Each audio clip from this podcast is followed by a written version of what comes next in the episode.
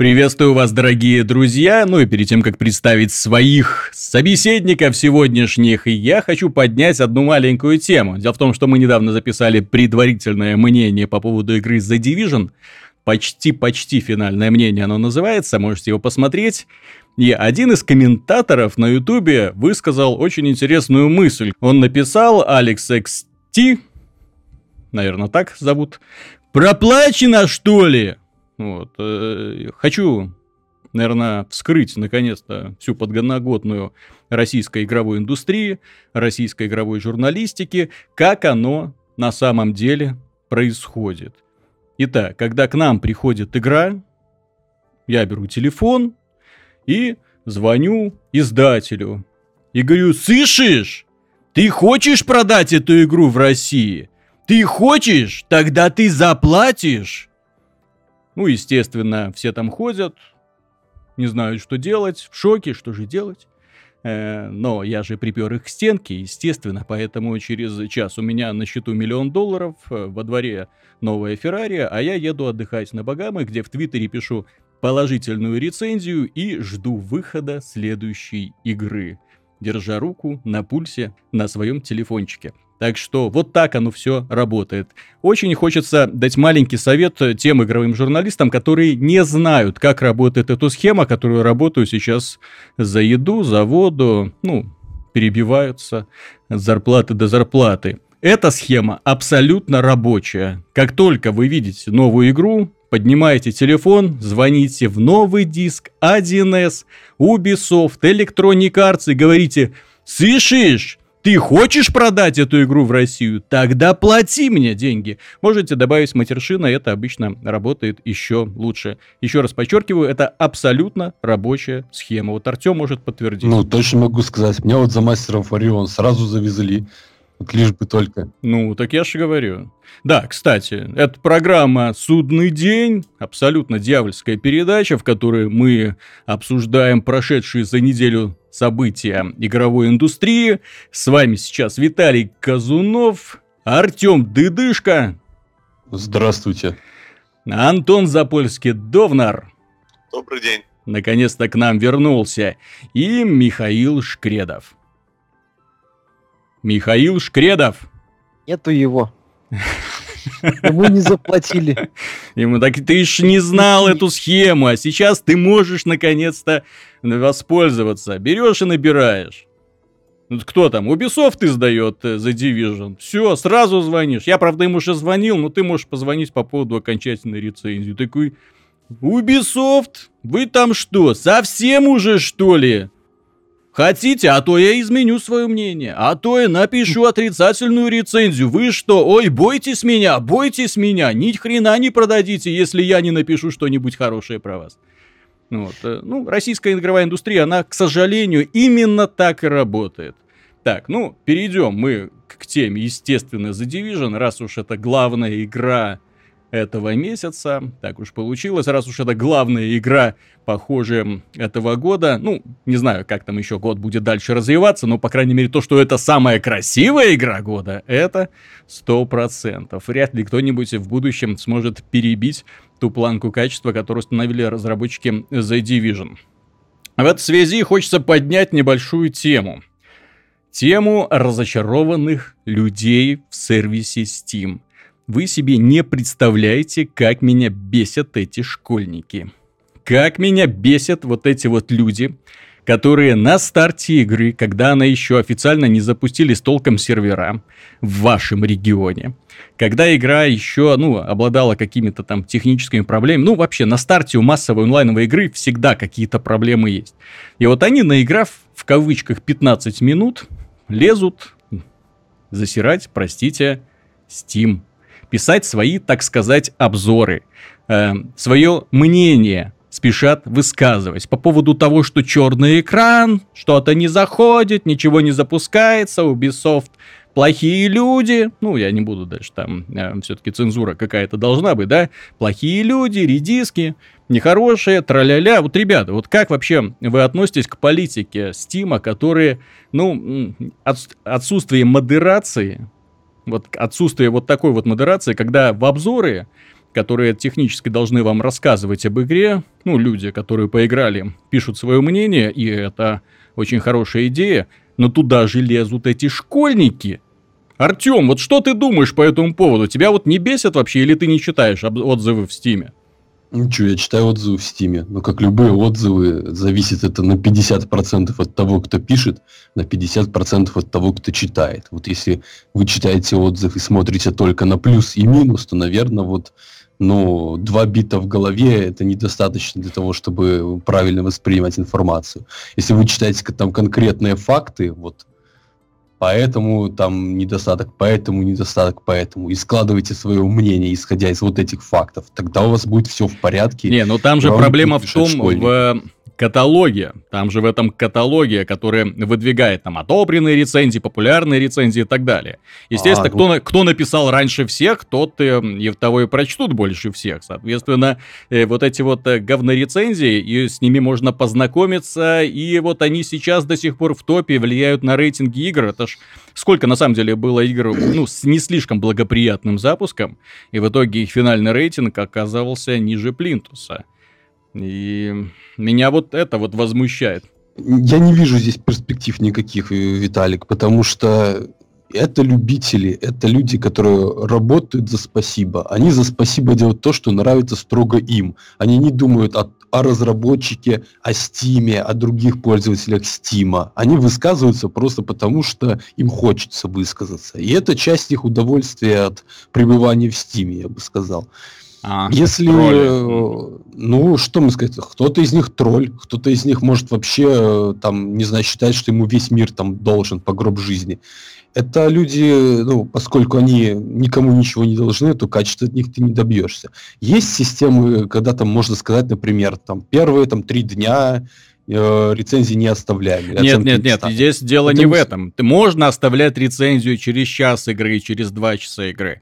Но мне бы, знаешь, что хотелось? Если уж вы делаете сервис, которым вы позволяете высказываться любым пользователям, и это мнение в итоге попадает в финальный рейтинг оценки игры, ну, то, наверное, должна быть и какая-то модерация, которая будет, автом... ну, не автоматически, но отсекать э, мнения, которые не имеют к этому вообще никакого отношения.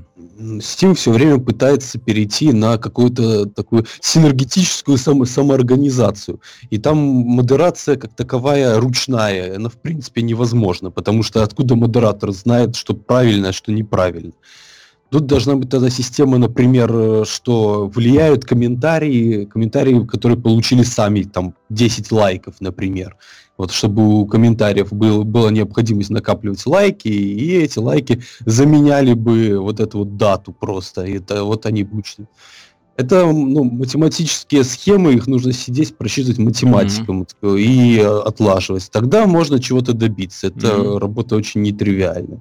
Вот. Ну, тут стоит сказать следующее. Примерно так же, как и обзоры на метакритике, пользовательские обзоры на метакритике, оценивать их и относиться к ним как к какому-то среднему градусу по больнице не приходится, потому что в данном случае эти мнения, знаешь, такие вот просто такие истеричные мнения. То есть даже если ты хочешь написать какую-то взвешенную оценку, а, взвешенную рецензию, или найти взвешенное мнение, то тебе приходится продираться через таких вот людей, которые ставят нули и десятки. Ну, то есть неадекватные. Это как раз и есть, к сожалению. По больнице по определению. В морге ну, да. холодно, наверху у всех горячка да, а в среднем по больнице все здоровые. Ну, так правильно. Mm-hmm.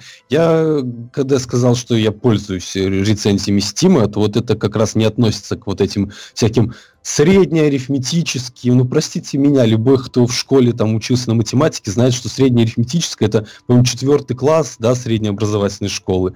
Ни mm-hmm. один социолог не пользуется среднеарифметическим. Вот ни один человек, который там, не знаю, хоть какие-то математические замеры делает, вот, он никогда этим не воспользуется. Но есть смысл только вот, да, просматривать все рецензии, выбирать из них толковые, хотя бы по количеству написанных, написанного текста, да, по формальным признакам, и читать, вот, тогда в этом есть польза. Э, у меня, знаешь, вот есть предложение, такое больше подчеркнутое из социальных сетей, в конце концов, Steam это больше такая игровая социальная сеть. Вот на Фейсбуке недавно ввели смайлики, ну, огромное количество всяких смайликов, которые позволяют тебе э, свое отношение к материалу высказать. Вот было бы неплохо, если бы в Steam было не просто «да», «нет», да, а чтобы э, там можно было, там, удивительно, восхитительно, ужасно, отвратительно, игра заставляет меня плакать и так далее. Ну, вот так, чтобы не оценками выставлялось, а вот именно смайлами для того, чтобы пользователь мог э, выбрать более-менее ну, адекватное решение без, э, красных рожец этих. Ну, это же нас переводит на вопрос э, социальных сетей, геймерских, программистских и так далее. Этим уже давно прошли большие социальные сети, там все эти вот, хабра, хабра, они, э, во-первых, у них можно почитать достаточно интересные статьи о том, как у них начисляется рейтинг. Во-вторых, там всегда система оценивания, например, такая, там, плюс один, плюс два, плюс три, минус один, минус два, минус три, э, смешно, э, нравится, возмущен и там, не знаю, mm-hmm. злая трава, да, вот, э, минимальный набор. И, ну, другие еще с тех пор пытались куда-то продвинуться. Не всем, конечно, хватает терпения и денег э, довести это до ума, но э, Steam э, достаточно серьезный сервис, который мог бы в эту сторону э, Особенно, да, бы, когда ну... по позволил всем, кому не лень, подходить к микрофону и забивать в итоге эфир. Антон, Антон, а. вот, а ты часто пользуешься сервисом Steam для того, чтобы узнать что-то мнение? Э, не поверишь, я вот вчера решил как-то нарвался на эти обзоры и решил я их почитать. Mm-hmm. И, как ни странно, в основном я понял, что, э, скажем так, степень адекватности зависит от популярности игры.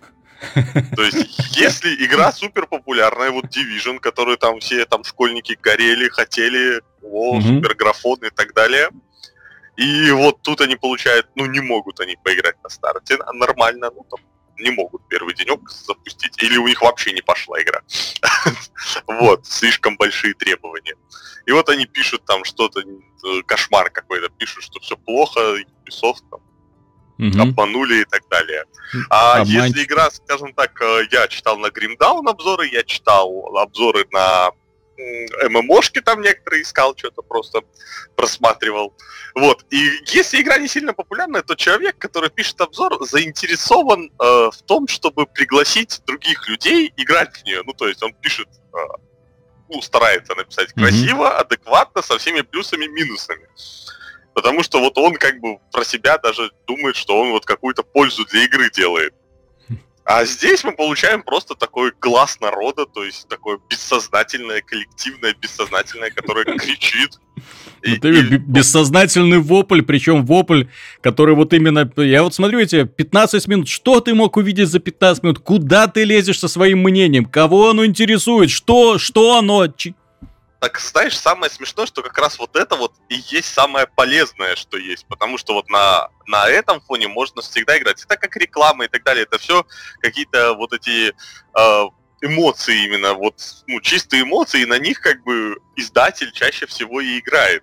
Он не играет на взвешенном мнении каком-то, он играет именно на эмоциях. И ему очень важно смотреть вот на эти крики и так далее, потому что вот на основе их можно очень даже неплохо, скажем так, продавать и получать прибыль. Э, ну, как на хороших, естественно, так и на негативных. Он делает выводы и старается что-то делать. Угу. Ну, понятно, понятно. Ну, в целом, здесь у меня одно только мнение, что если уж вы дел начали делать свое подобие социальных сетей, то нужно э, или модерировать ну, и не, даже не социальных сетей, там есть отдельный форум, где можно свое мнение высказывать, опять же, вот я вот это я не понимаю, если есть отдельный форум, куда можно прийти, э, пожаловаться, там же вот идет обратная связь с разработчиками на форуме Steam, вот это меня рубит, то есть можно туда зайти и расписать свою проблему, и или тебе дадут совет, или даже сами разработчики скажут, что да, мы решаем эту проблему, будем делать. Ну, вот э, выходить и, начать вопить, портить вот эту вот линейку обзоров, э, это над этим нужно будет Valve еще долго работать, но опять же, нужно не в последнюю очередь смотреть на другие социальные сети, где с э, подобными, ну, проблемами, конечно, у социальных сетей другая немного направленность, но с подобными проблемами там более-менее научились справляться. Особенно это касается отслеживания популярности и полезности полезности обзоров для остальных пользователей. Вот на это стоит обратить внимание, потому что я, когда зашел почитать отзывы на Division, я был в шоке, потому что вот у меня вот вся эта лента, это вот именно ребята, которые не смогли что-то запустить, и вот они пришли жаловаться. идите со своим мнением далеко и надолго. Идите на форум и жалуйтесь там. А Миша у нас уже игру практически уже совсем вот со всех сторон ее успел оценить, рассмотреть, и мы с ним когда делали наш подкаст, э, он был основан на почти-почти финальном мнении. Вот сейчас Миша уже почти составил финальное мнение свое. Он прошел все миссии, победил финального босса вертолета. Вот, это большой секрет, что там в конце, оказывается, есть еще и финальный босс. А, и немного побродил по темной зоне. Что же находится в этой темной зоне, Миша? До хрена бронированных гопников, других болванчиков. Очень ну, интересно. Агенты. И другие агенты бегают. Вот, иногда друг на друга нападают. Пока эта тема еще не, ну, ПВП особо не используется, пользователи предпочитают кооперироваться вместе, случайно, не случайно, бегают командами, отстреливают знакомых врагов, бронированных, собирают зараженные эти самые лут, mm-hmm. и доставляют его при помощи вертолета в свои эти самые тайники. Так, ну, ну, принцип для... работы, принцип Dark Zone, да, это отдельная локация, Угу. Ну, точнее, отдельный регион. Ок- окруженная со всех сторон, есть блокпосты, через которые ты проходишь, тебе сразу предупреждают, что все, сейчас началась совсем другая игра, парниша. Приготовься. Ну и ты выходишь, и я туда зашел сегодня в первый раз, получил сразу же от первых же мобов, понял, что мне сюда еще рано соваться, и позорно сбежал скажем так, э, э, большой район города Нью-Йорка, и в центре этого гор района находится еще один закрытый район, где бродят особо опасные враги, и где проявляются наконец-то все агенты. Ну, не все агенты, естественно, но там можно увидеть других агентов, которых ты в городе в соб... Э, во время выполнения миссии не видишь. И ты можешь их убивать, и за убийство этих врагов тебе присуждается рейтинг, соответственно, тебя тоже теперь будут убивать. И вот это вот бесконечное ПВП, оно, я думаю, будет привлекать людей, которые любят охотиться за э, халявой или просто за головами. Вот, ну давай, Миша, рассказывай. Я просто объяснил, попытался объяснить, что же это такое. Больше всего, что меня лично зацепило в Dark Zone, это именно взаимодействие пользователя. То есть, ну, ты, например, идешь, отстреливаешь врагов или пытаешься отстреливаться, видишь там еще кто-то, какая-то группа людей. А, аккуратно к ним приближаешься, там махаешь руками, например, типа мирный, давайте вместе как-то. Тебе, тебе немного страшно, потому что тебя могут просто хлопнуть. Mm-hmm. А, вы собираете там этот э, бон, ну, вот эти вот все оружия посильнее, там, броню и так далее.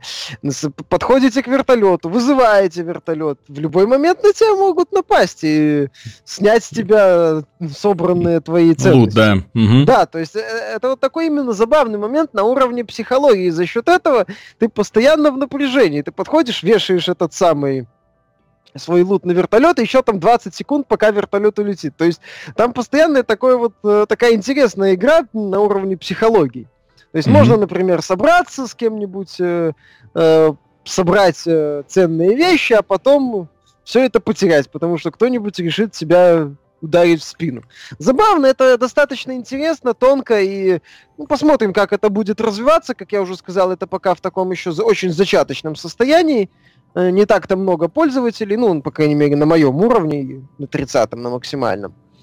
Вот. В игре отдельный рейтинг за убийство врагов, соответственно, в темной зоне, как mm-hmm. NPC, и ты получаешь опыт отдельный, как бы растет твой рейтинг э, темной зоны, он необходим, чтобы покупать э, оружие за специальные кредиты темной зоны. То есть, ну, там аналог Destiny, где там было несколько торговцев, у каждого как бы свои условия. Ну, да-да-да. Угу. Вот здесь тоже есть как бы три типа кредитов базовые деньги, которые ты выбиваешь в обычной игре, э, кредиты темной зоны, которые ты зарабатываешь, ну, понятно, в темной зоне, и Феникс кредиты, которые ты зарабатываешь за выполнение ежедневных миссий, угу. которые там, ну, в том числе под кооператив рассчитаны. Э, в Dark Zone тоже есть как бы разделение на регионы. В один регион там, например, враги там 30 уровня, там вполне реальные одному, угу. что называется промышлять есть там, где враги 31 уровня, где тебя уже даже фиолетовые, ну, это как бы мини-боссы, могут спокойно укатать. А mm-hmm. если там напоришься на именного босса или там на желтых, ну, которых брони, то это все. То, это, то есть туда это чисто командный уже, там, например, 31 уровень, 32 уровень врагов. Mm-hmm. Вот, эм, такая схема. В целом неплохо, в плане погони за новым оружием это, это сделано хорошо. Проблемы игры, в общем-то, те же, что я и описал. Вот, э, они не изменились, и они постепенно дают о себе знать все больше и больше. Э, понимаешь, вот мы как-то говорили, и ты это отмечал, что вы по итогу ну, надоест все, в общем-то. Быть бесконечной игра, которая бесконечно предлагает что-то новое. Но в игре, вот в той же Destiny, может быть чередование. Там есть одна, ну, например, э, там же есть, по-моему, аналог Флада, если я ничего не путаю, которые давят себя массой. Есть э, элит, ну, Хал, то есть там концепция Хала с разными расами. Здесь mm-hmm. мы имеем одну расу и четыре группировки с э, так себе отличиями, скажем так. И, соответственно, ты все время сражаешься, по сути, с врагами со знакомой моделью поведения. С какими-то такими отклонениями, ну, отступлениями, плюс-минус. И это, честно признаться, это вот, вот надоедает. Опять же, да, в игре вот этот ультрареализм, в кавычках, Э, откладывает отпеч... накладывает отпечаток и на оружие, что постепенно оно, ну, развитие становится очень линейным. Вот. Э, это в Dark Zone это тоже заметно, когда эти цельнометаллические гопники – на тебя бежит чувак в, это, в капюшоне, ну, в обычной одежде. Ты высаживаешь в него рожок и видишь, что, в общем-то, ты ему ничего не сделал. У него там где-то, знаешь, когда перед тобой, там, не знаю, монстр под 2 метра ростом, ты в него высаживаешь рожок из автомата и видишь, что ты ему ничего не сделал. Ну да, я мозг, это, мозг это, это оправдывает. Мозг угу. это оправдывает, черт с вами. Но когда на меня бежит гопник или там девушка-снайпер, в игре, кстати, как в Assassin's Creed, девушки-снайпер. Ну вот, зачем а... перерисовывать? На них цилиндров нету, по крайней мере. Не, нету. Ну, слава вот, богу. То, то есть, э, или девушка-снайпер, в которую я беру пулемет, разряжаю почти всю обойму, а ей как-то без разницы, в общем-то. Mm-hmm. Или там несколько выстрелов в голову делаю снайперской винтовки, и как-то тоже эффекта особого нет. Я, это, это, это ладно, это, это момент такой, это уже называется личные претензии. Вот, э, но ну, не хватает этой игры разных фракций с принципиально разными моделями поведения. Понимаешь, вот мы вспоминали Dying Light. Mm-hmm. Там же, по сути, два с половиной типа врагов. Зомби, внутри которых свои разновидности, которых, кстати, мало, ладно. Зомби, то есть далее идут бандиты, с которыми ты уже перестреливаешься. Угу. С которыми уже нельзя, ну, либо перестреливаешься, либо можешь там как-то попытаться их в рукопашную, но у них совершенно другая модель поведения зомби, которые тебя давят массой, бегут на тебя, ну, идут э, в ближний бой, и бандиты с автоматами, которые пытаются бегать, уворачиваться, и у них уже совершенно другая методика. И бандиты, которые вооружены э, холодным оружием, от которых надо уворачиваться, прыгать, которые не ведут себя так тупо и предсказуемо, как зомби. Угу. Вот что-то такое очень сильно не хватает Division. Потому что там, да, по сути, ну, ребята с автоматами. Все. То есть, для, как я уже говорил, для хорошего боевика это окей. Без вопросов. Для игры, с, э, где надо и снова, и снова, и снова, и снова, и снова многие вещи проходить, это уже проблема. Как-то так. Э, что еще хочу отметить? По... Прошел несколько миссий на высокой сложности. Немножко меня разочаровало, что боссы особо не отличаются. Ну, Кроме ну, там, такие ну, же, да? Да, то есть там был тот же автоматчик, тот же огнеметчик у меня, тот же снайпер. Ну, у них там было один, по-моему, э, гранатами научился кидаться. Что-то еще похоже. Ну, такие отступления, что называется. Опять же, тут это сеттинг и ничего не попишешь. Ну, нельзя научить там босса здесь, э, не знаю, молниями mm-hmm. стрелять. И там телепорт. Все говорил, это все очевидно. Э, что еще? По хардмоду, ну, опять же, там лут лучше падает. В Destiny только опыта больше дают, если на высоком сложности, на высокой сложности проходишь. То есть, соответственно, здесь э, у высокой сложности как бы имеет смысл. Я, например, выбился на коленник. Неплохой. Фиолетовый или синенький? Маленькие радости жизни. Выбил на коленник. Вот. А, из Dark Zone, кстати, вытащил э, желтую перчатку. Да, да, там есть топовый шмот такой. Потом, кстати, у одного вендора появился э, желтый калаш. Он, скотина, стоил, по-моему, 700 тысяч. А у меня только 300. Черт. Э, что еще по The Division применительно к ММО концепции, ну, к такой сетевой игре, что мне не очень понравилось, отсутствие, я бы назвал это пафос. То есть вот мы это, опять же, в стриме отмечали в своем э, предварительном мнении, что э, герой пятого уровня, герой 28 уровня. Угу. Никакой разницы. Ну вот, если я ничего не путаю, у меня после получения 30 уровня нашивка появилась на, на плече. Вот, собственно, все. То есть там есть куча внешних а, всякого, а, всякой одежки, но она не уровне зависимая. То есть как бы крутой персонаж никак-то не может показать свою крутость такую вот эпичную крутость, скажем так. Угу. То есть, ну вот у меня, да, у меня там есть желтое оружие, это самое броня синяя, броня желтая, там калаш там и так далее. Ну, кроме меня это никто не видит. И отражается это только на том, что я, да, сильнее бью врагов. Ну, как-то хочется, вот как в Call of Duty, не знаю. Чтоб там... То есть э, золотой броник, платиновый калаш с бриллиантами? Ну, Или чтобы такое. переливающиеся молнии и чтобы лава сочилась изо всех отверстий. Ну, понимаешь, чтобы если я там бежит э, в мою э, сторону человек, у которого там такое крутое вот броня, я бы понимал, что его, на него нападать не надо. А mm-hmm. может быть и стоит нападать. Или ты бежишь там 30 уровня, там с неплохой вроде экипировкой, такой весь из себя крутой, и тут на тебя нападает какой-то нуб, или там два нуба, которые mm-hmm хорошо, возможно, прокачаны или не так хорошо экипированы, но твоего же уровня. И за счет каких-то крутых действий тебя укатывают. Это ж, блин, классно. Mm-hmm. Конечно, понятно, что стул, скорее всего, сгорит, но это отличный момент. То есть вот это вот, это вот пафоса именно вот кастомизации на э, с какими-то такими крутыми бонусами, которые бы отмечали твои заслуги. Визуальными бонусами, Визуальными да. бонусами. Э, это бы игры, этого игры тоже не хватает. Да, там ты можешь одеть себе какой-нибудь костюмчик, полученный по предзаказу, и да, забавно, вот мимо меня пробежал чувак в относительно таком прикольном костюме 10 левела. Угу. Выглядел он, ну, в плане внешности лучше меня. Отлично. Ну так мне, э, мне, например, из-за того, что у меня э, был куплен Rainbow Six Siege, мне досталось э, костюм оперативника из Rainbow Six Siege. Что же выглядит лучше всего того, что можно выбить в этой игре? Лучше, потому что, по крайней мере, видно, что человек военный, а не драные джинсы и помятый свитер, который мне тоже выпал. Я не знаю, кто это носит, в принципе, в здравом уме в подобных играх.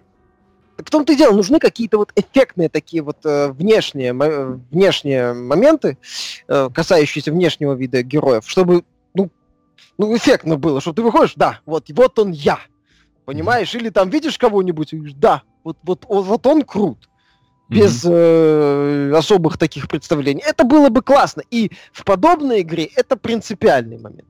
Э, у The Division остается отличный огромный бонус в виде визуального и звукового дизайна. Это на самом деле крайне впечатляющая игра, это стоит иметь в виду. Мне очень понравилась идея с открытием новых убежищ, в каждом из которых сидит свой собственный товарищ, который тебе отдает задание – характер у этих товарищей разный, и иногда просто ухахатываешься от того, что они тебе говорят, так что ты все-таки в игре и есть забавные персонажи, и это не стоит учитывать. Огромное количество разнонаправленных дополнительных миссий, и я надеюсь, что с выходом дополнений они будут расширяться.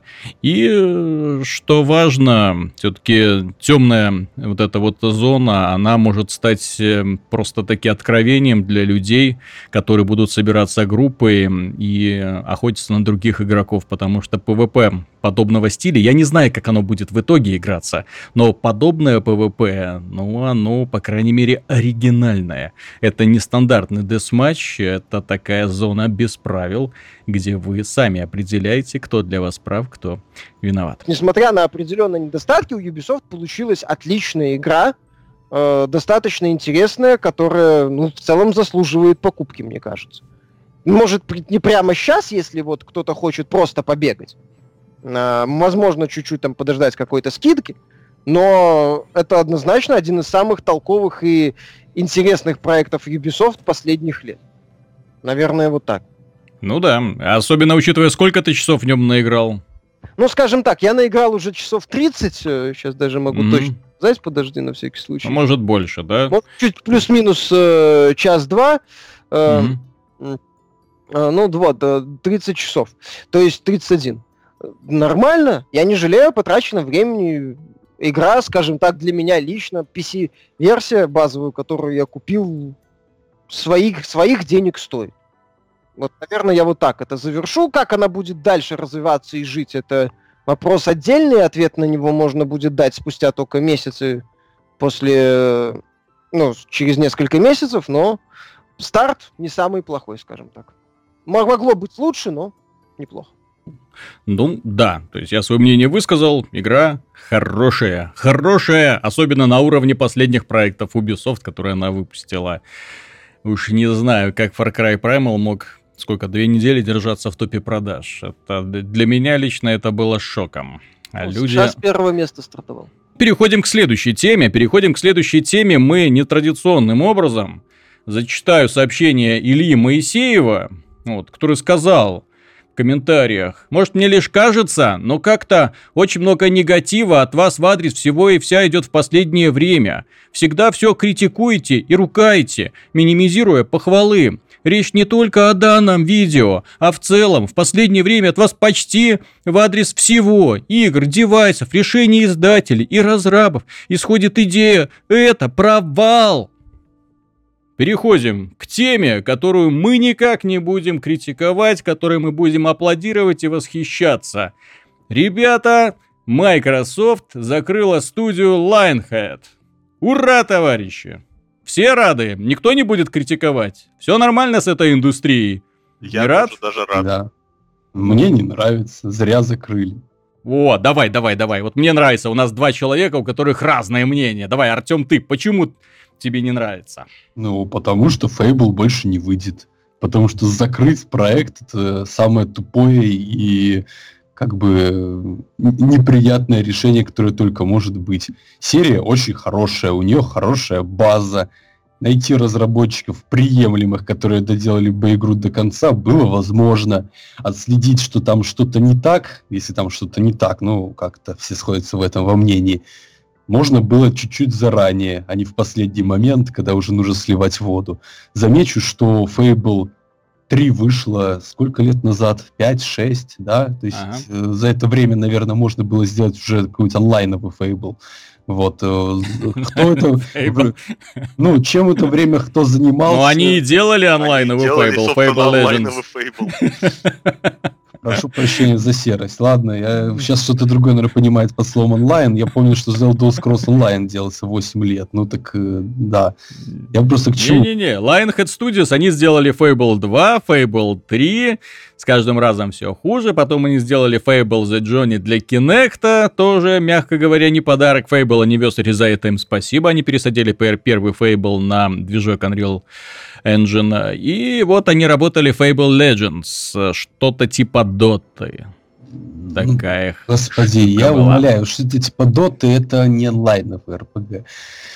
Ну, Сейчас... ну, начнем, что Fable никогда не был РПГ.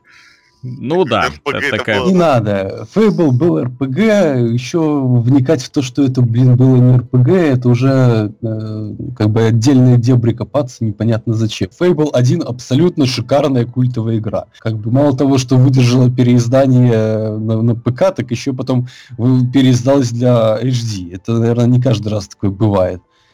Вот то, что кто, когда кому-то... с распиаренного проекта бабла срубить. А откуда он распиаренный, если не с Fable 1? Кто его распиарил? Ну, Fable 1 был распиарен адски. Я, я помню, я очень хорошо помню тот хайп, который окружал Fable 1. Я очень да, хорошо я помню многие обещания Петьки Мулиньо, который звездел так, Обещания, когда, может когда быть, я вышел, я, когда вышел Fable, когда я его запустил, я охренел. Ну, может быть, и у да, меня то, что сделано было в Фейбле, не сделано было в то время ни у кого. В то время выходили, извините меня, игры от э, Obsidian Studios, где харизма вся сводилась к тому, что «Ой, вы получили плюс один к хаотичности». Ну, нифига себе! Я стал, блин, на единичку злее. Теперь не на 99 злее, а на 100 злой, блин. Ничего не, себе! Я, несомненно, соглашусь, что, что первый Фейбл нес и очень интересные идеи и очень правильные идеи, которых сейчас, к сожалению, не хватает в ролевых играх. Ну, сейчас классические ролевые, мода на классику идет, да, то есть все пытаются что-то сделать, но Fable был той игрой, которая на самом деле позволяла тебе каким-то образом влиять на этот мир, Правда, к моему большому сожалению, в последующих частях они э, в сторону Sims все больше и больше и больше начали клониться, а первый Fable э, даже на фоне несбывшихся обещаний все-таки обладал интересными особенностями, которые после него никто толком так повторить и не смог. Мне вот очень нравилась идея того, как персонаж растет, как поступки и действия на, не, на нем самом вот находят отражение на его внешности. И это было на самом деле здорово. Вот э, товарищ NBC написал «Сволочи! Угробили замечательную серию Fable! Ненавижу Microsoft, гады!» Вот, э, товарищ Павел пишет, что в Microsoft завелась крупная крыса, планомерно сливает все игровое подразделение в унитаз, конкретно сказочку. Мне не жалко, но все равно обидно. Понимаете, вот люди на самом деле жалеют, там, и таких вот э, там правильно закрыли, там так их лежебок этих держать. Таких вот мнений нету, потому что студия Lionhead, на самом деле, благодаря первому Fable, она э, прославилась. Ну и пока там был Питер Мулине, э, было в нее вера. Ну вот со своей стороны, вот сейчас э, хочу дать слово Антону. Почему же он рад? Почему ты радуешься закрытию ну, студии? Ну, во-первых, э, ну, закрыли студию, учитывая то, что они делали, я мало вообще кто это ждал. То, что чем они занимались в Fable Legends, интересно было никому, собственно, отсюда и результат, что закрыли студию. А во-вторых, во-первых-то люди-то не, не без таланта, и вполне, опять же, те же художники там неплохие. И учитывая, что они могут свой, скажем так, талант применить в других э, скажем mm-hmm. так, вещах. Может, мы а, увидим очередной кикстартеровский проект, какой-нибудь, может быть, тот же идеи на тему Фейбла первого. И все это может, ну, позитивно, скажем так, сказаться. А что еще? Ну, э, в последующей части, собственно, Fable, они становились, по сути, хуже и хуже в какой-то мере первая часть была влита кучу денег, куча рекламы, mm-hmm. и, собственно, на том она и выезжала. Она выезжала, это было, наверное, на моей памяти первая а, до ужаса оказуаленная игра, то есть ролевая игра, только только играть там, по сути, не надо. Жал там на пару кнопок, и ты всех выигрывал. Там не было ни сложности, ничего. Ее проходил ну, да. буквально за вечер. Это на моей памяти была первая такая, ну, условно говоря, ролевая игра, можно так сказать, слэшер. То есть там, в принципе, не особо надо было там думать, что качать и так далее. Вот, просто было вариации. И с каждым разом э, ребята, ну, студия все как-то на другое делала акцент вместо интересной истории, сражений и так далее. Они делали какие-то социальные вещи в Fable втором пытались. Fable 3 вообще уже неизвестно, что получилось. Собственно, продажи росли не сильно. Там была скорее стабильная фанбаза, чем какой-то рост. Вот. Поэтому о том, что закрыли, ну, для меня это как бы, ну, вообще никак. Ну, то есть, студия никогда не были, по сути, жили на лаврах первой игры, ну, вернее, на лаврах первого Fable, именно если брать предыдущее поколение. Но до этого Black and White был, который я очень люблю, особенно mm-hmm. первую часть. Вторая мне не сильно понравилась. Вот опять же, тот же вот принцип, я не знаю, как обычно в играх сиквелы получаются в целом лучше, чем э, оригинал, потому что можно учесть ошибки, графика опять же подрастет, технические возможности вырастут. Но вот у Lionhead почему-то складывалось так, что у них все получалось наоборот. Вторые части выходили, и последующие сиквелы выходили хуже, чем оригинал. Ну, и я со своей стороны отмечу следующее. Здесь дело не только в Lionhead Studios, дело в том, что Microsoft закрыла кучу студий. Вот они закрыли студию Press Play, создателей такого достаточно топорного платформера Max э, The Curse of Brotherhood. Они закрыли компанию Big Park, которые создали Kinect Joyride, Kinect Sports Season Putu и прочий трэш для Kinect. Они закрыли студию Good Science Studios, которые тоже делали игры для Kinect, Kinect Star Wars и Kinect Adventures. Также в разнос пошли студии, которые занимались какими-то играми для шлема дополненной реальности HoloLens. Таким образом, нам, мне кажется, что Microsoft готовится очень и очень сильно перестраивать в первую очередь свой бизнес. Они просто сбрасывают за борт все лишнее. Лишнее. Kinect.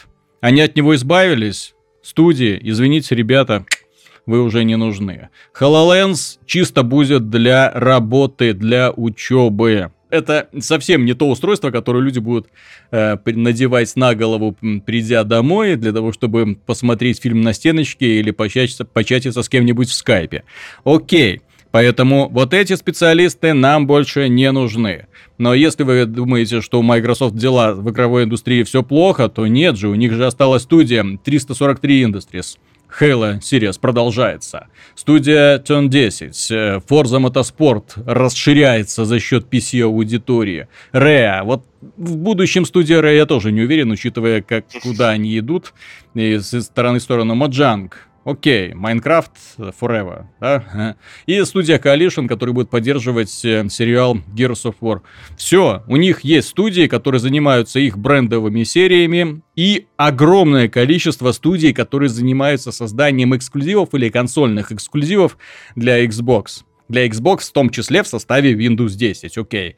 То есть я вот так вот расширю это и Scalebound э, от Platinum Games, э, это и Remedy, Посмотрим, конечно, уже совсем скоро мы посмотрим, что собой будет представлять их новое творение. В общем, огромное количество игр, и мне кажется, что данный бизнес, э, он будет лучше работать, чем э, содержать на своем счету кучу-кучу. Вот реально я посмотрел на эти имена, а потом подумал, блин, а чем они все это время занимались?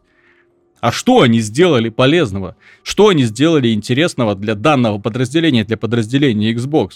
То есть это вот все это излишки вот метриковской политики, от которой, я думал, уже давным-давно избавились, но нет, они, оказывается, на холостом ходу продолжали все это время работать.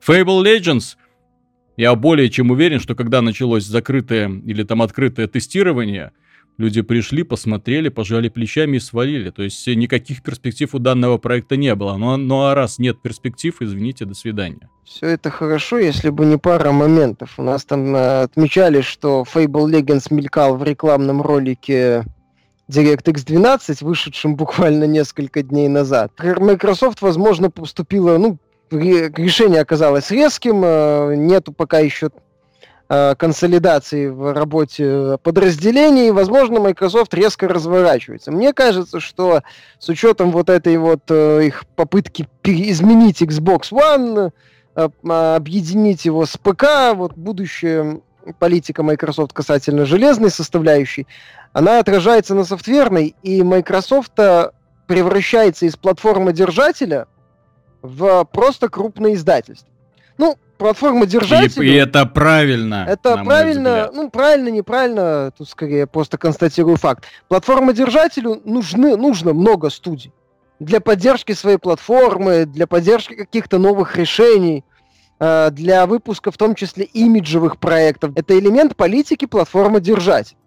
Но вот сейчас Microsoft придет просто в издатели Halo Gear Forza плюс э, несколько сопутствующих игр, которых будет ощутимо меньше даже, чем было раньше. Хорошо мне это кажется... или плохо? Ну, мне кажется, хорошо, потому что с учетом того, что э, вся, если сейчас все равно нет смысла заваливать Xbox э, One эксклюзивами, они, как показала практика, это них не очень-то и работает. Mm-hmm. Соответственно, в рамках вот этой будущей политики Microsoft в виде объединения PC и Xbox, э, данное решение переквалифицироваться из платформы держателя в такого издателя, ну, формально, понятно, что он все равно mm-hmm. платформодержателем Microsoft остается, э, это в целом правильный шаг, э, и, ну и логичный в, данных, в данной, так сказать, ситуации. Мне еще кажется, вот э, очень интересные мысли Спенсер высказывает в последнее время по поводу будущего Xbox, точнее консоли, которая придет на смену Xbox One. Консоль, которую не придется менять каждые 6-8 лет. И вот это меня больше всего заинтриговало, потому что мне видится не об... консоль, которую придется апгрейдить, а мне видится э, консоль уровня вот этих вот э, андроидных телеприставок, да, которые люди покупают, и с течением времени там могут ее заменить или не заменять, и, или все. То есть благодаря тому, что они сейчас начинают продвигать вот эту тему Universal Windows Platform, то есть технические игры, которые могут выходить на любой платформе, на любой платформе, это сейчас э, смартфоны, планшеты, Xbox и PC, ну, под управлением Windows 10 все это естественно, да? То есть э, это э, игры, которые будут унифицированно подгоняться под вот эти вот, э, ну, возможно, не системные требования, но, по крайней мере, API позволит э, разработчикам создавать игры, которые без проблем можно будет переносить с платформы на платформу. И вполне возможно, что Microsoft сейчас спит и бредит во сне идеей создания своей собственной Steam машин, такой машинки, которую люди Пришли, поставили дома, да, это будет Windows. Ну, Windows с таким вот специфическим плиточным интерфейсом, допустим. Windows, который позволит тебе совершенно свободно запускать э, игры, Плюс это будет старое поколение, он будет запускать их при плохих настройках, это будет новое поколение, он будет запускать их при хороших настройках и так далее. То есть что-то вот вроде этого, мне кажется, они начинают продвигать и посмотрим, к чему это заведет. У Microsoft огромное количество интересных идей, интересного видения будущего планшетов, мне вот сейчас уже нравится как то, как они это видят. То есть это уже не планшет, это как бы ПК будущего смартфонов. Это не совсем смартфон, это тоже как бы ПК. И ПК это как бы уже не совсем ПК, это больше. Ну и вот телеприставка, которая как бы уже и не телеприставка, а как бы уже и консоль с огромным количеством возможностей. Потому что платформа Universal, Universal Windows Platform, она позволит тебе запускать не только игры, но и огромное количество приложений, которые которые уже разработаны для Windows 10. То есть это не бесполезное устройство, это не устройство, которое придется ждать с моря погоды, пока там э, Sony, допустим, одобрит э, отдельное приложение для запуска YouTube. А когда же нам это ждать? Все, разработчик захотел, выпустил в магазине, вопрос закрыт. Все, приложение есть. Вот это, мне кажется, очень важное решение. Именно платформа благодаря которой, от которая не просто развяжет руку разработчикам, а которая позволит тебе и разработчикам самим и пользователям создавать контент на отдельном устройстве. Устройстве, которое, допустим, будет не очень дорогим, допустим, будет не очень большим, которое вполне себе нормально встроится в экосистему у тебя гостиной, и будет нормально работать. Захотел, запустил Gears of War, захотел Quantum Break, захотел, ну, какую-нибудь старенькую игру из э, для э, Xbox 360. Их сейчас начали активно портировать на Xbox One, и я все жду, когда они объявят о том, что эти же игры будут запускаться и на PC. Очень жду. Мне кажется, что Microsoft здесь думает скорее не об инновациях и каком-то новом видении, а, скажем так, консолей домашних и так далее. Мне да. кажется, что Microsoft больше бредит э, огромными продажами телефонов, которые вот каждый год новенькие. Их каждый mm-hmm. год раскупают, как горячие пирожки. Уже не имеет смысла. И мне Нет, кажется, что вот этот этап мы уже прошли. Так суть в том, что Uh, да, там тенденция идет на спад, но суть в том, что у Microsoft с телефонным бизнесом все не просто плохо, а катастрофически да. плохо. Их платформа Windows там сейчас просто находится ну, доля упала настолько до такого-то, по-моему, что около 1% всех устройств сейчас это Windows телефоны только. Поэтому они сейчас зашевелились и начали предлагать, что, мол, наш компьютер, это, ну, наш Windows десктопный, это тоже мобильный, как бы, то есть у вас уже, как бы, есть mm-hmm. мобильный Windows, он теперь как на телефонах точно такой же. Но пока это не работает. Суть в том, что если брать западные рынки, то мы уже привыкли, что там люди э, разделяют вещи, то есть у них консоль для игр, компьютер для работы. И в принципе оно так и остается. Если посмотреть, опять же, топы продаж на ПК, ну, я имею в виду самые прибыльные проекты, это, естественно, free-to-play. Mm-hmm. который там, ну и Blizzard. Вот, ну Blizzard сейчас тоже, в принципе, практически free-to-play. Если так взять, то те же Heroes of the Storm, Hearthstone mm-hmm. и Overwatch, это все free-to-play игры, по сути. Вот. Overwatch и... не free-to-play. Ну, пока он free-to-play, потому что бета-тест. Потому что у тебя есть доступ в бета-тест. А вот, ну, в любом случае, э, суть в том, что если взять любого человека, который играет там в Dota Heroes of the Storm, ну, танки и так далее, и спросить, во что он еще играет, он скажет, я только в это играю Я другого mm-hmm. и не знаю. А поэтому, как бы, вот какое-то типа решение э, и компьютер для игр, то есть Microsoft пытается поменять сознание граждан, скажем так, западного мира. У нас-то все понятно, мы так и привыкли, на компьютере играем, и на консолях играем, и на телефонах играем, во все играем. Вот. Во, во все играем. Вот. Mm-hmm. А, но мне кажется, что Microsoft, ну, как бы м- перестроить, э, сделать такой революцию, как сделала в свое время Apple, перестроив всех на смартфоны, то есть, что смартфон это круто, а телефон это плохо, я не думаю, что у Microsoft есть такое желание стать таким вот инноватором. Я думаю, что они будут идти какой-то более э, такой нерезкой дорогой, то есть не будут там отворачиваться. Так они же как раз вот то, что, то, о чем я говорю, это и есть мягкий путь, мягкий путь соблазнения. Они, допустим, ну, допустим, вот э, не выпустят Steam машин, а выпустят Windows машин машинка под управлением Windows 10. Но правда, э, так же как и планшетная, да, вот как и планшеты на базе Windows 10, у него два вида интерфейса. Один нормальный десктопный, второй плиточный.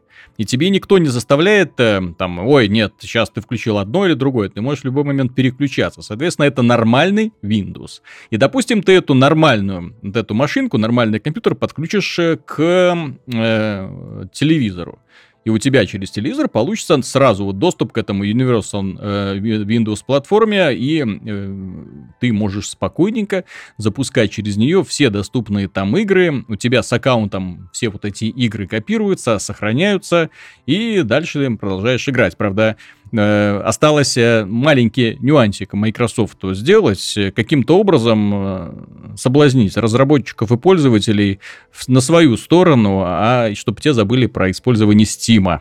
Ну вот смотри, следующее поколение консолей приходит, и тебя ставят перед фактом. Или ты купишь новую PlayStation, или ты купишь новый Xbox, который не только Xbox, но еще и Windows PC. Да, только вот я же про то и говорю, только а что это даст, чем, собственно, сейчас э, отличается Windows PC, грубо говоря, от той же PlayStation 4, по сути? Да ну, а отсутствием геморроя при сборке компьютера. Вот я думаю этим. Кстати, кстати, интересный вопрос, да. Э, на самом деле, вот у меня После прошлого выпуска хотелось бы немного вернуться к, этому, к этой теме. Э, очень много людей начало критиковать э, мою фразу о том, что Windows, э, ну, PC и консоли это не конкуренты. Тут два мнения. Сергей Ромашов написал. Ты разделяешь игроков на ПК и Xbox. Но что по поводу людей, которые играют во все? У меня комп PlayStation 4. В августе 2015 года я взял бокс. Бокс я взял только потому, что мог поиграть в недоступные мне ПК и PS4 игры. А теперь мне говорят, что я на компе в них могу играть. Вопрос, на кой черт мне тогда бокс, на который я 30 тысяч потратил? Еще и игры по 4 тысячи брал на него. Еще один товарищ написал по имени LXS. LXS Наверное, так он себя представляет. Я вот, кстати, не согласен с мнением Виталика, что консоли не конкурируют с ПК. Что-то какой-то бред. Сужу лично по себе. Вот, кстати, мне всегда нравятся объективные мнения. Сужу лично по себе. Я один из бывших ждунов Слима, и чё? Кстати, орфография сохранена. Естественно, никакого Слима я теперь больше не жду. Хуан не нужен прям вообще никак. Всерьез думаю побороть лень и собрать ПК. А как же они тогда не конкурируют? Ну, начнем с того, что ПК и консоли принципиально разные устройства, принципиально разного назначения. Персональный компьютер. Компьютер предназначен для одного пользователя, консоль, устройство предназначенное для подключения к телевизору в гостиной, ну или вообще к телевизору. Допустим так. И, соответственно, э, устройство, которое можно подключать любые любые органы управления, любые устройства ввода, хотите клавиатуру, мышку, рули, геймпады, джойпады, что угодно. И другое, которое ограничено конкретно одним, допустим, DualShock, ну или каким-то там совместимым, очень ограниченным набором этих вот штук. Э, отсутствие на PC платы за мультиплеер, отсутствие конкуренции с другими э, платформодержателями, потому что на платформе PC друг с другом сражаются только цифровые магазины, и сражаются они друг с другом вполне себе нормальными способами, сервисами, в первую очередь услугами, которые они оказывают. У кого-то есть возврат денег, у кого-то есть встроенный форум с поддержкой, с обратной связью с разработчиками. Кто-то позволяет э, ну, сразу устанавливать патчи, кто-то нет. Поэтому все это люди смотрят. Они конкурируют и ценами чем, кстати, недавно отличилась Microsoft Store, когда продавали в нашем регионе э, Rise of the Tomb Raider там вообще за какие-то копейки.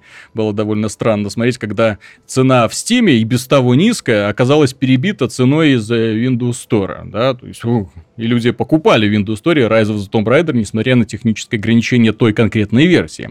Отсутствие смены поколений в принципе то есть нельзя назвать, что когда вы пересаживаетесь на следующую видеокарту, у вас прям поколение поменялось. У вас появилась возможность немножко поднять графические настройки. Вам не приходится покупать новые устройства для того, чтобы появилась возможность запускать новые игры.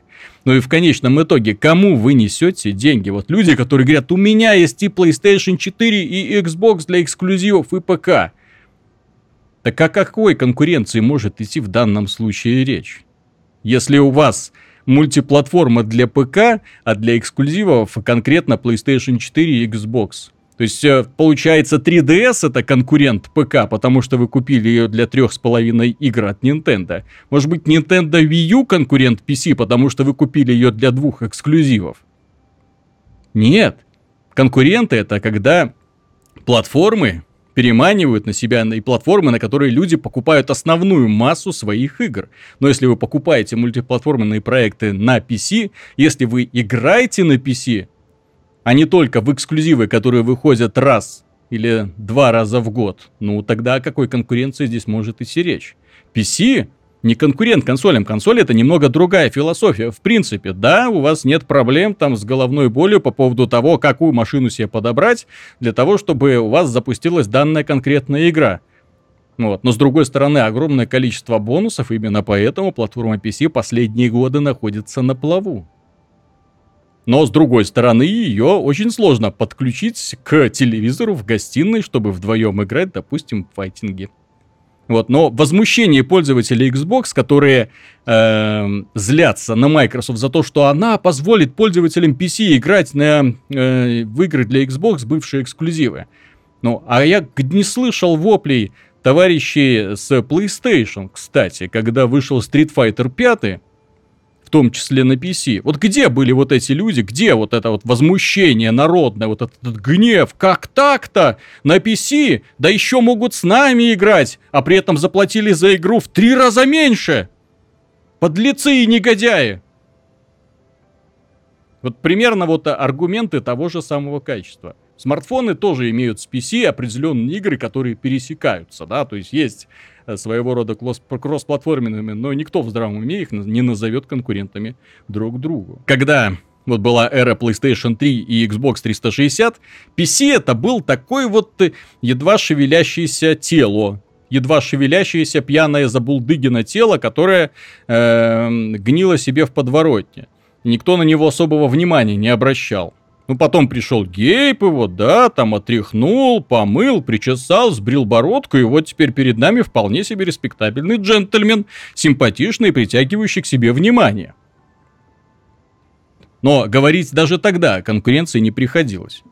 И поэтому то, что сейчас делает Microsoft, это не то, что конкуренция. Они вот опять же, пытаются предлагать две философии. И хотите, вот вам простое устройство, сразу все включено, подключаете к телевизору, но это тот же PC, это тот же вот сервис Xbox, вот э, запускаете, работаете как хотите. Или, если уже нет, то вот PC, вот большой, красивый, с двумя видеокартами, работаете, делайте на нем что хотите. Как это сейчас вот можно вообще говорить о конкуренции, мне в голову не помещается. Просто в голову не помещается. Особенно если учесть, что на одной платформе, на PlayStation 4, ну что, Uncharted 4 выйдет в ближайшее время. Да. Ну и все, вот и вся конкуренция. Вот и вот, вот и все соблазнение. Вот и люди, которые сейчас, ай-яй-яй, у меня есть PlayStation 4, вот это конкурент PC, да, вот это конкурент. Я купил целую одну игру на PlayStation 4 и 20 на PC в этом году какая конкуренция? Черт побери. Здесь меня гораздо больше волнует вопрос, связанный с разработчиками Хитмана. которые, знаете, сейчас уже вышла вот эта первая часть, первый эпизод э, э, ми- ми- «Миссия в Париже». Ну, они уже приготовили кучу дополнительного контента, собираются в течение этого года его выпустить, но они собираются его дальше развивать. Дальше, то есть, если эта концепция людям понравится, то они в следующем году нас порадуют новым эпизодом, и еще в одном году нас порадуют еще одним сезоном, эпизодом. Сезоном и, только. ну, да, сезоном, сезоном. Да, еще одним сезоном и еще одним сезоном. Меня вот э, бесит вот это вот то, что игры, они не просто превращаются в игры-платформы, вот они пытаются в эту концепцию вообще все, что угодно запихнуть. Миша как-то, да, не говорил, что если следующий Resident Evil в представлении Capcom будет именно таким. Прошел уровень, докупи за 5 долларов следующую главу.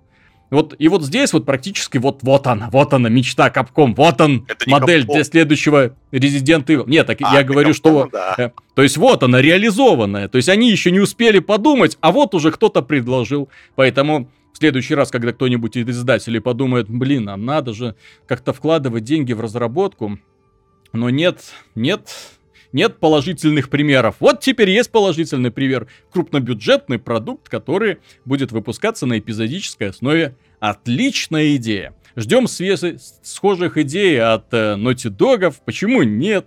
Uncharted 4 прошел главу. Плати десяточку за следующую.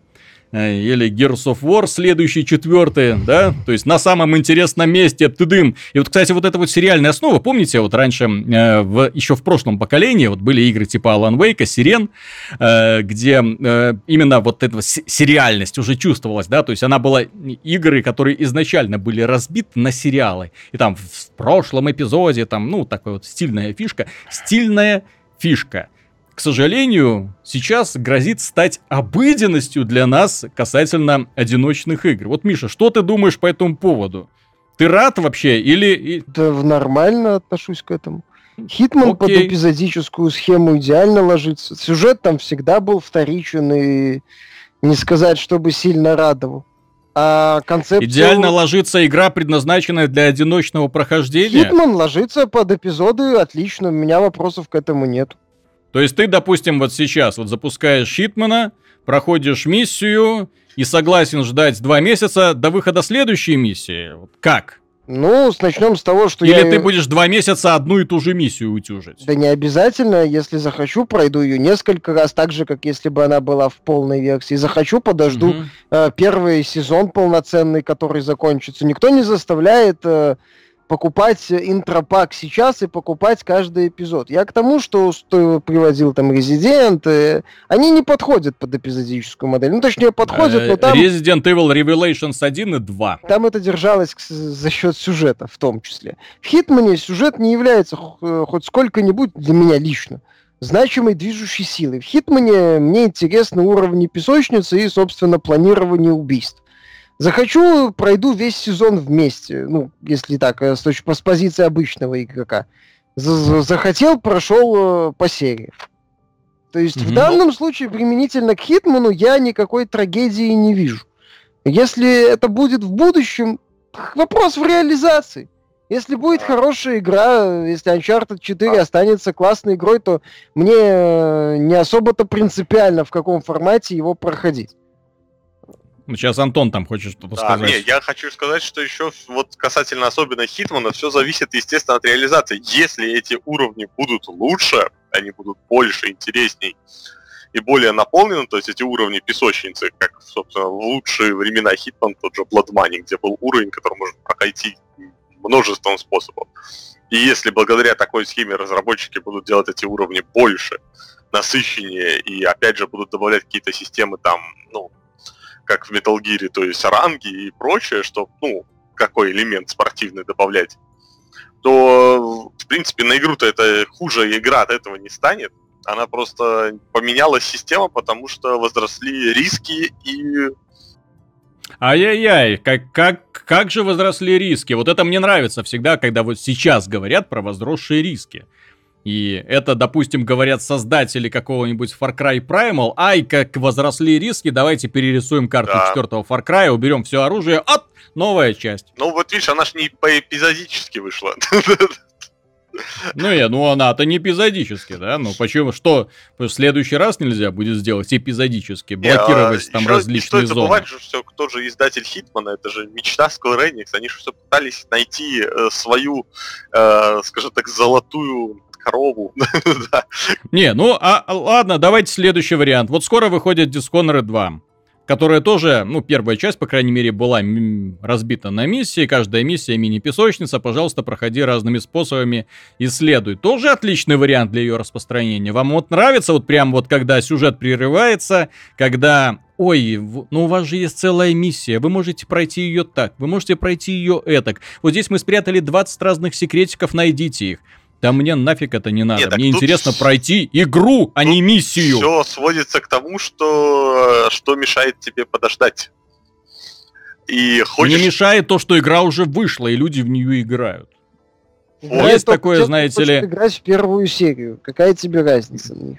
Ну, я не из тех людей, которые, знаете ли, идет блокбастер в кинотеатре. Нет, я подожду выпуска на Blu-ray, чтобы потом всем э, позвонить и высказать свое мнение. Нет, оно интересно, понятно. же обс- интересно же обсуждать, когда тема горяча, а не когда она Конечно. все уже протухла и никому не... Мне недавно звонил знакомый. Посмотрел я вторых Мстителей. Блин, ё-моё, что ты мне мозг напрягаешь Мстителями 2? Все забыли, уже сколько всего прошло. Ну, как-то не очень. Кино как-то вот, как-то, как-то вот слабовато. Ну да, да, все это уже столько переварили, уже столько раз обсудили, уже поругались, там копья поломали.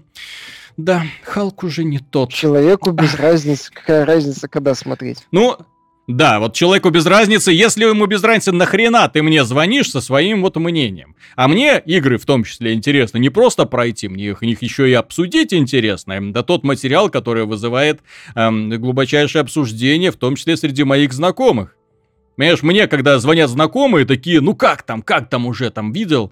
Я говорю, нет, как не видел? А мы тут уже вовсю, и как-то обидно становится, вот совсем обидно становится. Так, э, никто ж не говорит, что все игры так будут выходить. Суть в том, что некоторые игры, ну, как Миша сказал, подходят из Хитмана, вот и в их числе как раз. Ага. А, но с другой стороны, сериалы все смотрят, смотрят.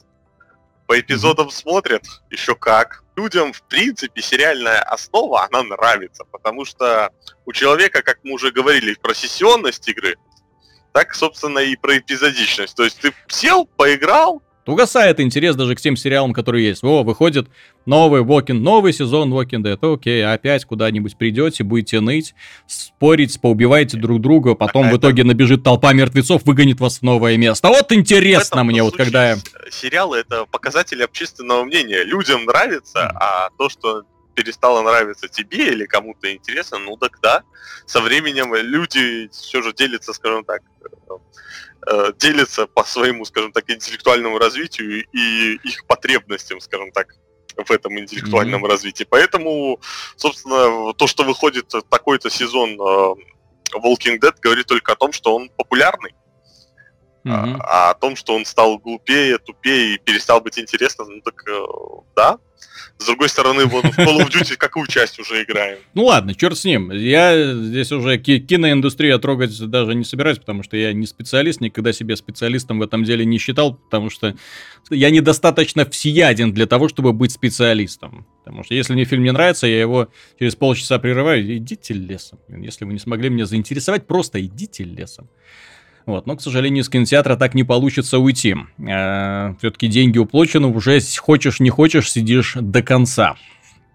Вот. Но что касается сериальной основы в играх, то, вы знаете, вот именно касательно Хитмана и касательно всего остального, меня задрала вот эта вот, в принципе, идея крупных издательств выпускать вот эти ААА э, Early Access игры. Вот именно игры вот формата вот именно раннего доступа, но вот именно таких вот высокобюджетных игр. Вот особенно, когда корпорации потом начинают хвалиться о том, что вот мы тут заработали пару миллиардов долларов, тут у нас доходы, там это самое. То есть у вас возросли какие-то риски, у вас что-то, вы просто нашли оптимальную схему для создания идеальных игр доилок, и все, вас больше теперь ничего не интересует. И то, что вот сейчас вот начинает подниматься вот подобные игры, как э, Destiny The Division, э, и схема Call of Duty, она начинает понемножечку, понемножечку, понемножечку уходить. То есть каждый год по сериалу. Нет, это уже не интересно. Интересно выпустить игру, а потом на нее накатывать одно дополнение, второе, да. третье, четвертое, пятое, шестое, вот так вот с горочкой, чтобы вас всех завалило. А разнообразие при этом-то теряется. Вот начало 2016 года это вообще катастрофа. Это катастрофа, вот то, что мы видели. А что будет дальше? Вот Uncharted 4... Понимаешь, ты знаешь, очередные разговоры о темной эпохе, если сравнивать ну, чуть более предметно, то не все не так-то плохо. Ну да. С другой стороны, просто если говорить эти языком бизнесменов, что нам рапортует постоянно тот же НПД, что, собственно, консольный рынок, он потихоньку падает ну, именно в общих прибылях каких-то. Ну да, да, за, зато PC да. поднимается. Вот... А потом еще выходят Electronic Arts и говорят, вот мы тут на своей вот этой вот фишке продажи карточек подняли 650 суть, миллионов. Суть, суть в том, что вот оно как бы и есть. Поэтому, если я говорю, если говорить с точки зрения не игрока, а бизнесмена, то да, вот это они ищут новые способы заработка. Касательно сериалов, э, вопрос, опять же, встает в реализации. Если сделано хорошо, у сериала, кстати, есть один момент, у игрового сериала. Э, есть, э, с моей точки зрения, один позитивный момент. Это э, его, его используют многие мультсериалы, современные, популярные, использовали. Это динамическое изменение с учетом пожеланий и критики пользователей. То есть выходит там одна-две серии, там людям вот это, вот это не нравится. В третьей они уже стараются исправить. Четвертый... Как, помогло? Это Assassin's Creed Chronicles. Помогло, да, Миша? Помогло, Assassin's... да? Хорошо прислушались разработчики? Assassin's Creed... Все, все, все прям сделали, да? Assassin's Creed это плохой пример реализации. Вот, может быть хороший пример. А применительно к Хитману, если будет хорошая реализация, то почему нет? Если это будет реализация уровня Assassin's Creed Chronicles, то да, извините. Э, это ничего хорошего из этого не будет. Я к тому, что есть такой вариант. Есть вариант, это вот когда норма, если издатель адекватен и нормально слушает пользователя, у него есть шанс э, развивать сериал в процессе, так сказать, э, которого этого шанса нету у тех, кто выпускает законченные проекты. Я не говорю, что это надо переходить к сериалу, но я говорю, что при хорошей реализации это может быть, э, ну, может позитивно отразиться на игре. Опять же, и на финальном появиться, могут появиться те проекты, которые вот, ну, крупные студии не хотят давать добро. Возможно, опять же, тот же Square Enix э, просто так Хитмана вообще на отрез отказывался выпускать. Кстати, да. Возможно, возможно, да. Только что-то положительных примеров не вижу. Ну вот Хитман пока вроде как, ну, конечно, без мнения, но по оценкам не все так плохо. Собственно, ругает его-то только из-за того, что он первый эпизод. Нет, mm-hmm. ругает его в первую очередь за не сильно там нужный онлайн-функционал, по-моему, а. за долгие загрузки на PS4, ну, ну и недоделанный АИ, который себя ведет то непонятно как, вот то непонятно же. так. Вот, вот, кстати, может его пофиксят во втором эпизоде. Может, в финальном э, сезоне уже вообще все будет хорошо. Посмотрим. Да, ведь э, обещания разработчиков и издателей, особенно издателей, они всегда гарантируют то, что все будет а исправлено. что еще остается-то? Остается только им верить. Главное правило, которое, кстати, у меня давно выработалось, никому не верь, всегда проверяй. Если издатель говорит расплывчатыми фразами, значит, скорее всего, ничего не будет сделано. Мы обязательно примем все, э, всю критику к сведению и постараемся решить все проблемы. То есть это нет, нет, нет, а нам покласть. До свидания. То есть вот, вот данная формулировка, она отрицает вообще то, что хоть что-то будет сделано. Окей, продажи идут. А, не парьтесь, ребят, делайте следующий эпизод. Вот и все. Забытые хорошие примеры из прошлого, это как поступали когда-то с героями 3. А, было, были сами герои, которые практически не mm-hmm. менялись со времен своего релиза.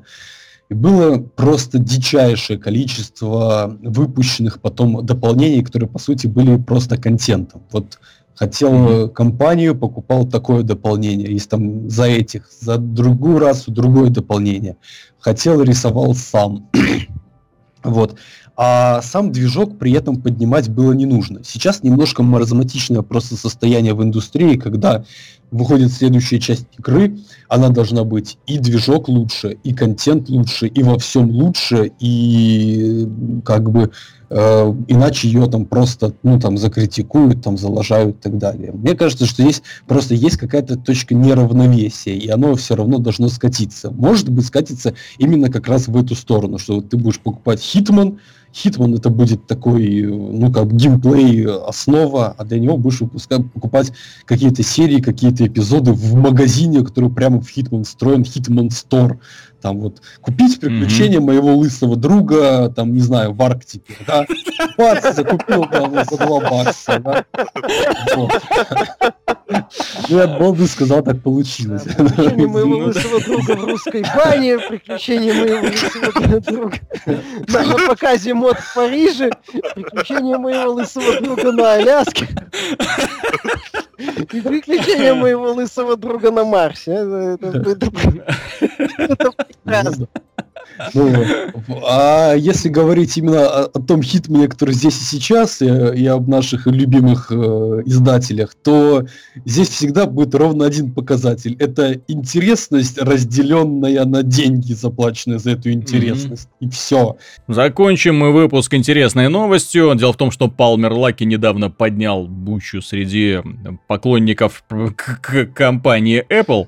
Дело в том, что он сказал, что ой, мы обеспечим поддержку Oculus Rift вот тогда, когда Apple выпустит хороший компьютер.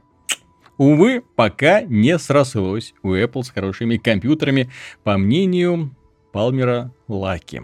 Так что, дорогие друзья, на этом все. С вами был Виталий Казунов, Антон Запольский-Довнар. До свидания. Артем Тыдышко. До свидания. И Михаил Шкредов.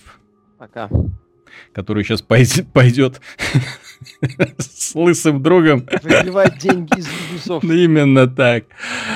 Э, это была программа «Судный день».